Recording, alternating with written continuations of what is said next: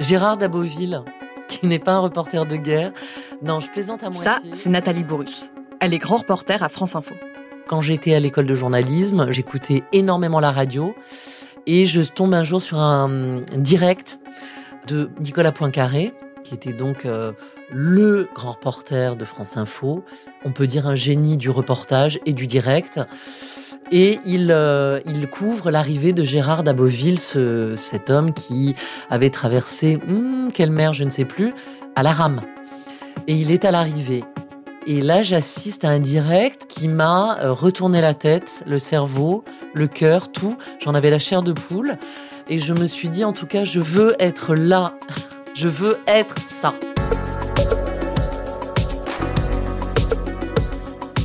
Vous écoutez Injustice, un podcast produit par Louis Média.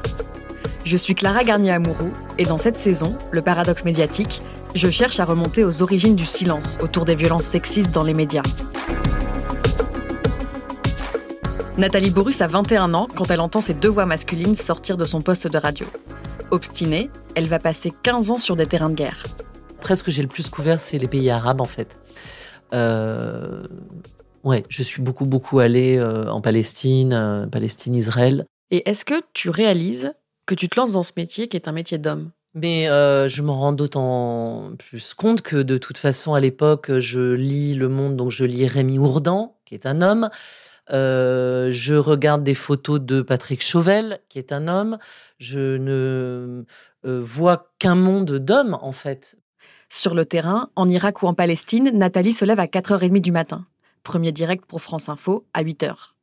Puis, elle enchaîne les interventions pour d'autres stations de Radio France. Elle apprend à écrire vite, elle dort peu.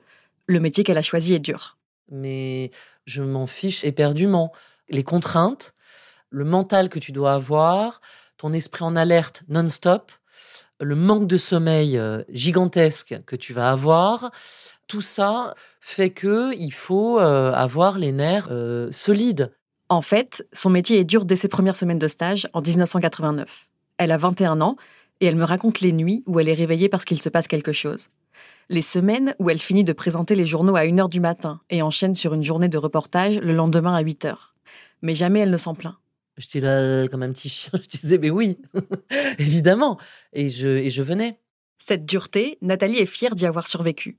Elle est fière de sa carrière et que son travail soit reconnu dans le journal Le Monde. J'ai eu euh, une demi-page portrait avec photo et mon nom et mon prénom dans le titre dans le monde print. Euh, là, il y a quelques mois, donc c'est c'est pas un truc qui date de 10 ans. Est-ce que je pourrais l'avoir?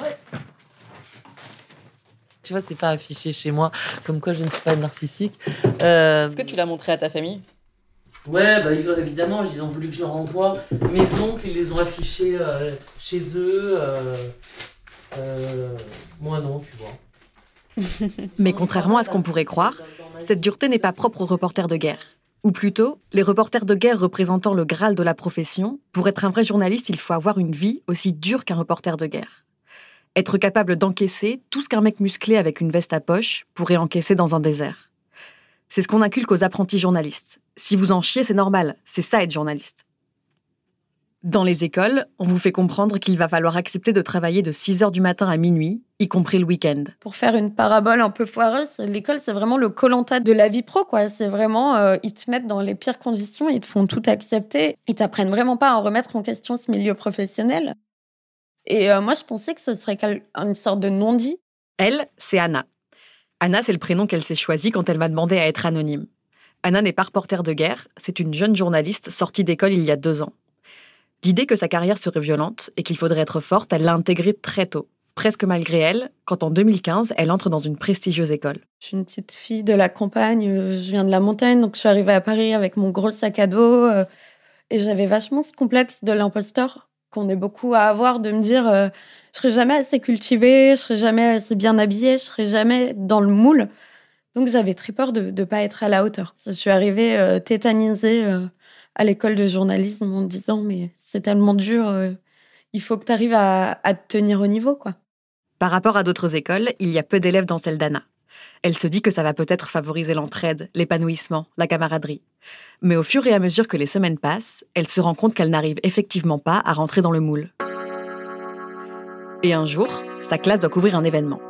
des élections euh, présidentielles et il fallait qu'on reste euh, éveillé toute la nuit pour retransmettre des trucs. À ce moment-là, Anna a des soucis de santé. Et moi, je disais que ça allait être un petit peu compliqué pour moi de, de passer une nuit sans dormir, que j'avais un traitement et, et quelqu'un m'avait dit ouais bah de toute façon, il faudrait peut-être que que tu te remettes un peu en question, hein, parce que si dès maintenant t'arrives pas à tenir le coup, franchement, tu devrais arrêter tout de suite. Ce quelqu'un, c'est un de ses camarades de promo, qui lui aussi va devoir rester debout toute la nuit. C'est pas euh, ouvertement violent, mais il y a toujours cette espèce de petite chose de. Il y a ceux qui sont faits pour réussir et puis les autres, quoi. Et vraiment, cette glorification dans la souffrance, il faut ne pas dormir, même si c'est pour faire euh, des reprises et du bâtonnage de dépêche. Il faut presque se rendre malade psychologiquement et physiquement pour montrer qu'on est fait pour ce métier, indépendamment du fond qu'on produit. Je m'attendais vraiment pas à ça. Aujourd'hui, de plus en plus de journalistes font des écoles de journalisme.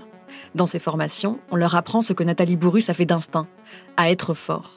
On nous prépare à la dureté d'un milieu pour lequel il faut être prêt à tout. Apprends à enchaîner, apprends à prendre les coups et tu ressortiras plus fort. Et si, euh, si t'arrives pas à les prendre ou si, si t'en souffres, c'est que t'es pas fait pour ça. Si quelqu'un t'agresse ou te cause des difficultés, la solution ne peut pas être d'en parler. En parler soulignerait que ça t'a atteint, que donc tu n'as pas été à la hauteur de ta vocation. C'est d'ailleurs ce qui a été dit à Gabrielle Ramin dans cette grande rédaction qu'elle a décidé de quitter. Ce que tu as vécu, c'est pas du tout violent. Euh, faut que tu arrêtes de te remettre en cause. Moi, je pense que tu es beaucoup trop sensible. Euh, on va te mettre dans des ambiances de travail violentes. Tu vas voir ce que c'est. Euh, franchement, il va quand même falloir t'endurcir si tu vas être journaliste et tout. Il n'y a pas que par l'école qu'on intègre cette force normative. Les représentations aussi jouent beaucoup. Je crois que pour Nathalie Bourrus, c'est venu d'images, de représentations d'aventuriers intrépides comme Daboville et Poincaré au bord d'une mer. Pour Nathalie, c'est né d'un poste de radio, d'un aventurier et d'un grand reporter qui a sillonné les terrains de guerre pendant 20 ans. Pour saisir le lien entre la dureté de cette vie et le silence, on va revenir un peu en arrière. 30 ans en arrière, en fait. C'est la fin des années 80 et Nathalie fait ses premiers pas à la maison de la radio. C'était génial, tu vois, je présentais des journaux sur France Inter euh, pour remplacer des gens, bon, voilà. Dans les couloirs de Radio France, elle croise le chemin d'un autre présentateur influent. C'était pas du tout le mec dont on disait euh, t'approches pas de lui, attention. Euh. Enfin, moi, ça m'est pas arrivé à mes oreilles. On est en 89 et souvenez-vous, Nathalie veut être reporter de guerre. Quand je suis arrivée, j'étais donc euh, une stagiaire. J'étais pas du tout embauchée. il a commencé à m'appeler chez moi tout de suite pour me féliciter sur mes journaux. voilà. Et puis après, c'est arrivé vite. De, il me croise, il m'invite à, à déjeuner ou à dîner. Après, euh, j'ai commencé Nathalie comprend que ce n'est pas euh, normal. Dans ces histoires et celles qu'on voit aujourd'hui, l'énorme souci, qui est la différence avec la drague entre potes ou entre collègues, euh, c'est le lien hiérarchique. C'est scandaleux. C'est ça qui est répugnant. Quand elle le croise dans les couloirs, elle a le sentiment de vivre un affrontement. Il était très grand en plus physiquement. Donc il arrivait, tu étais seul dans le couloir, tu le croises. Il faisait des blagues. Moi, je répondais par des blagues et il essayait de me dévaloriser un peu. Il me disait Ah, t'es quand même meilleur en reportage que euh, à la discussion. Des phrases horribles. Hein. Un soir, excédée par les coups de fil qui ne s'arrêtent pas, Nathalie donne le téléphone à son compagnon de l'époque. Et les appels prennent fin. Elle n'en parle à personne. Et puis c'est des choses que tu encaisses parce que tu dis je fais un boulot génial. Toutes ces choses qu'on s'est peut-être un peu trop dites, nous, euh, les nanas de ma génération, les cinquantenaires d'aujourd'hui. On a peut-être laissé un peu trop couler ça. Peut-être. Mais peut-être aussi que ce n'est pas Nathalie qui a laissé couler. Peut-être qu'il y a quelque chose de plus grand qu'elle à l'œuvre. C'est l'hypothèse de Denis Ruellan. Il est sociologue au CELSA à Paris. Il a écrit en 2018 un livre sur les femmes reporters de guerre. Une des femmes témoins que j'ai interviewées me racontait ça très précisément. C'est-à-dire le combat constant à partir d'une agression qu'elle a subie pour qu'on ne la stigmatise pas. Et elle dit, euh, c'est même euh, des, jeunes journalistes qui me viennent me voir euh, en me disant ah non mais j'ai appris ce que tu as subi, je savais pas, etc. Et ils viennent lui en parler alors que ça s'est passé il y a 15 ans. Ils viennent l'enfermer en fait. Pour cette femme, et pour beaucoup d'autres, être victime et le dire, c'est donc une double peine. Pour moi, je pense qu'il euh, lui resignifie systématiquement son genre. Je pense que c'est ça le problème. Les gens ne se rendent pas compte, c'est qu'en croyant finalement être compatissant, ils remettent en œuvre le genre, alors qu'on est là pour parler de profession, de travail, de métier, de journalisme. Et, c'est très souvent ambigu. C'est la réintroduction aussi de la sexualité dans le contexte professionnel. C'est quelque chose qui va réassigner les individus. C'est-à-dire que si je vous parle de sexualité, c'est pour resituer finalement le cadre dans lequel il y a bien des hommes et des femmes dans le contexte du travail. Et pour lui, c'est un problème de réintroduire du genre dans une rédaction. On finit par dire que ce n'est pas vraiment un métier de femme, c'est un métier d'homme. C'est un mythe extrêmement puissant. Ce mythe, il a été et il est encore largement travaillé par des valeurs masculines qui sont des valeurs euh, euh, dites de courage, dites de force, dites de, de résistance à la violence, etc. Et dans ce milieu-là, vous entendez bien que vous dire victime, c'est très compliqué. C'est dire exactement l'inverse de ce qu'on fait. On est quelqu'un qui engage son corps, qui engage euh, sa vie, et on reviendrait en disant bon bah finalement j'ai été victime. C'est compliqué, c'est très très très compliqué. Ce qui se transmet donc de génération en génération, c'est que le journaliste incarne le pléonasme de l'homme fort. Donc il ne se plaint pas. Anna dit d'ailleurs qu'à l'école, on lui a appris à être journaliste, et pas à faire du journalisme, à savoir être au lieu de savoir faire. On faisait énormément de petits trucs, euh, on apprenait à détourer des images, on apprenait à utiliser euh, Vine, et de la précarité, du fait d'être une femme, on n'en parlait pas du tout c'est pas forcément quelque chose qui concernait beaucoup aussi mes camarades. Ils avaient pas forcément peur de ne pas réussir à bouffer à la fin du mois. Ils voyaient plutôt ça comme une force, en fait, de se dire euh, Ouais, mais tu comprends, euh, ça fait partie du jeu. Ses profs, eux, lui expliquent que pour être journaliste, il va falloir en avoir l'apparence, presque en jouer le rôle. Anna a le sentiment qu'on ne lui apprend pas comment il faut interviewer les gens, comment les protéger. Par contre, ce qu'elle commence à maîtriser, c'est comment faire pour que tout le monde autour d'elle soit convaincu qu'elle est journaliste vous serez un bon journaliste quand euh, vous aurez plus de vie et que vos amis ce sera vos collègues et c'est pas grave si vous ne prenez pas de vacances, c'est le métier qui fait ça. C'est pas grave si euh, vous enchaînez les CDD non payés, c'est le métier qui veut ça. Voilà ce qu'elle entend dans la bouche des trois quarts de ses intervenants. Être journaliste, c'est un métier passion et donc ça légitime le fait que vous soyez complètement euh, seul, que vous n'ayez plus de temps pour votre famille, que vous n'ayez pas de projet personnel à côté et que tout votre entourage soit des journalistes. Alors, Anna essaie de jouer le rôle de la journaliste. Elle ne compte pas ses heures, accepte de faire des tâches abrutissantes parce qu'elle sait que tout le monde est passé par là, mais elle sait aussi dire stop. Le premier été après son entrée à l'école, elle passe un mois très dur dans une rédaction où les stagiaires travaillent beaucoup plus que ce qui était prévu, pour beaucoup moins d'argent que prévu. C'est son école qui lui a transmis cette offre de stage, donc elle se dit qu'il faut qu'elle signale les pratiques de cette rédaction. Elle envoie un mail à l'administration. En disant euh, J'ai bossé dans des conditions indignes. Euh, c'est pas très cool de relayer des offres d'emploi euh, de médias qui pratiquent l'esclavage euh, moderne. Euh, ils nous ont dit oui, mais pour quelqu'un qui sort d'études, c'est pas si mal, quoi. Et voilà, ils avaient vachement ce discours-là avec nous. Ton stage se passe mal, c'est un peu la tête. Message reçu. Un an plus tard, quand elle devient journaliste apprentie dans une grande rédaction web à Paris, elle n'envisage même pas de signaler les abus qu'elle subit. Le premier jour se passe très très mal. Personne ne se présente. Je suis complètement livré à moi-même. On dit euh, fais tel article, mais euh, malgré mes demandes, on me montre pas comment les choses marchent. Tout le monde part manger à la cantine et moi je ne sais pas si je dois les suivre ou pas. Et c'est plein de, petites choses en fait qui paraissent vraiment hyper anecdotiques où euh, on peut se dire non mais ça va, c'est des petits détails, mais mis bout à bout où tu te sens un peu mal sans comprendre pourquoi tu te sens mal. Ce jour-là, Anna n'arrive pas à finir son dessert tellement elle tremble. À côté d'elle à table, ses chefs font des allusions sexuelles, des remarques sexistes sur d'autres jeunes collègues femmes. Elle leur demande d'arrêter. On m'envoie un, petit message euh, sur notre outil de messagerie euh, où on me dit euh, Ouvre pas ta gueule trop fort, reste à ta place. Quand je réécoute cette interview, j'entends la surprise dans ma voix quand je lui demande de confirmer que tout ça, elle l'entend le tout premier jour de son apprentissage. Parce que ça veut dire que dès son premier jour, les collègues d'Anna lui ont fait comprendre qu'il vaut mieux qu'elle se taise. Ils lui imposent le silence.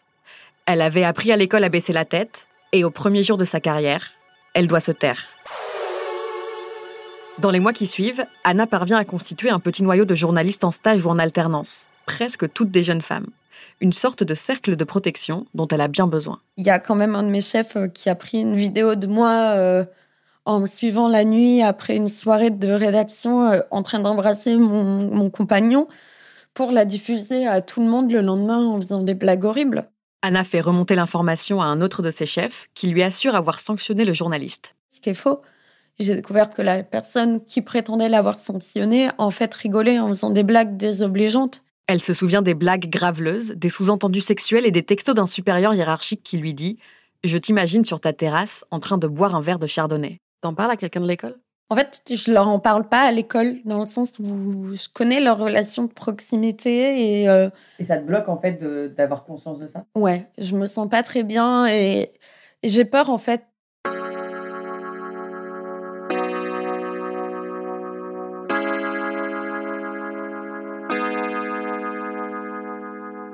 Dans les écoles de journalisme reconnues, la quasi-totalité des enseignants sont des journalistes. Souvent des journalistes qui ont des responsabilités.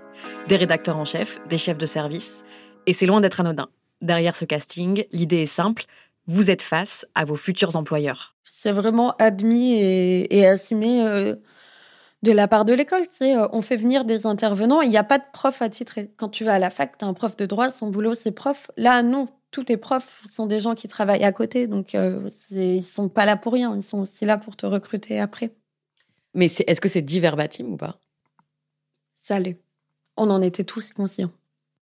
L'école d'Anna, qui est censée la protéger, est donc en réalité pleine de futurs patrons, de potentiels recruteurs. Comment Anna pourrait-elle y raconter ce qu'elle subit?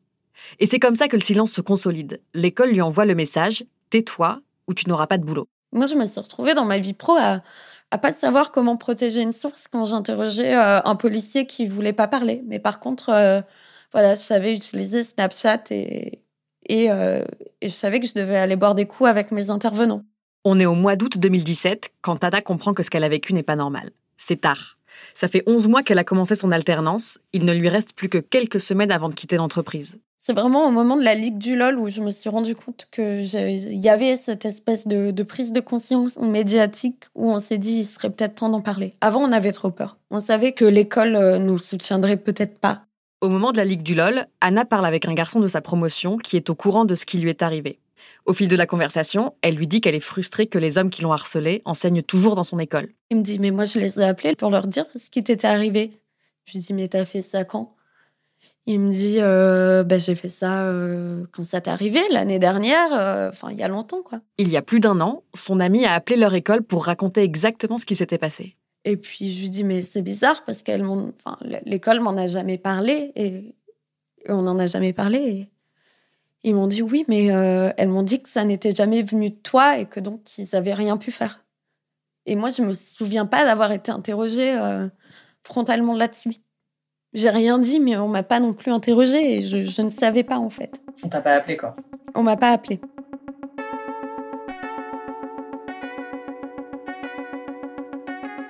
Dans certaines écoles, les choses commencent doucement à changer, comme à l'IPJ à Paris ou à l'IUT de Lannion, où on propose des cours pour sensibiliser aux stéréotypes de genre, au harcèlement et au sexisme. Et surtout, ces établissements essaient de faire passer le message à leurs étudiantes. S'il se passe quelque chose, venez nous en parler. Et peut-être que ce qui est aussi induit, c'est pas besoin de rester forte toute seule dans votre coin.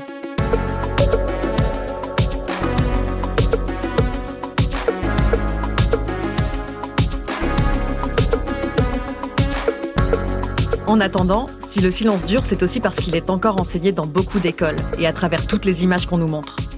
Le mythe du journaliste viril existe toujours. Et avec lui, l'idée qu'il faut être prêt à tout pour faire ce métier. Si Anna dénonce le harcèlement qu'elle subit, elle sort du monde des journalistes. Elle devient faible et on ne l'entend pas. En écoutant Anna, Gabrielle et Nathalie, j'ai l'impression d'être face à des histoires individuelles. Elles ont un problème, elles en ont conscience, elles le résolvent. Gabrielle démissionne. Nathalie demande à son compagnon de répondre au téléphone. Anna s'éloigne du monde du journalisme. Inconsciemment ou non, ces femmes pensent que pour que les choses changent, c'est à elles de changer leur vie, de s'adapter. Mais est-ce que c'est vraiment ça la solution? Le propre du système, c'est qu'on ne le voit pas. Tout est fait pour vous faire croire que c'est vous le problème. C'est votre responsabilité. Alors comment faire voler cette mécanique du silence en éclats si on pense toutes que c'est nous le problème? Qui a intérêt à ce qu'elle reste en place? Et par quel miracle ce système tient-il encore?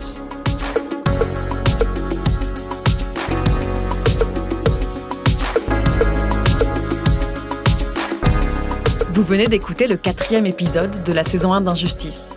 Je suis Clara Garnier-Amouroux. À la production, Gabriel Ramin. Maud Benakcha et Amel Almia ont aidé au montage. La réalisation est de Bastien Varigo. Au tournage, Olivier Baudin. Au mixage, Jean-Baptiste Aubonnet et Tristan Mazir. La musique est de Jean Thévenin, remixée par Raphaël Ankierman. À la rédaction en chef, Mélissa Bounois et Charlotte Pudlowski.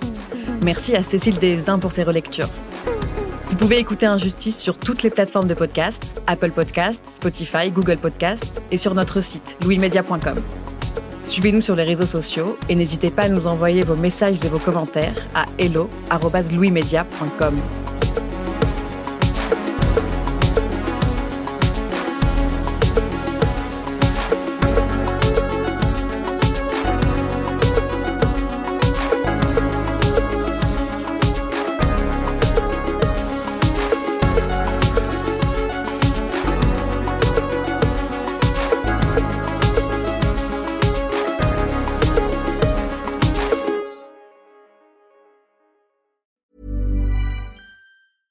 Hey, it's Paige DeSorbo from Giggly Squad. High quality fashion without the price tag. Say hello to Quince. I'm snagging high-end essentials like cozy cashmere sweaters, sleek leather jackets, fine jewelry, and so much more. With Quince being 50 to 80% less than similar brands. And they partner with factories that prioritize safe, ethical, and responsible manufacturing. I love that. Luxury quality within reach. Go to quince.com slash style to get free shipping and 365 day returns on your next order. Quince.com slash style.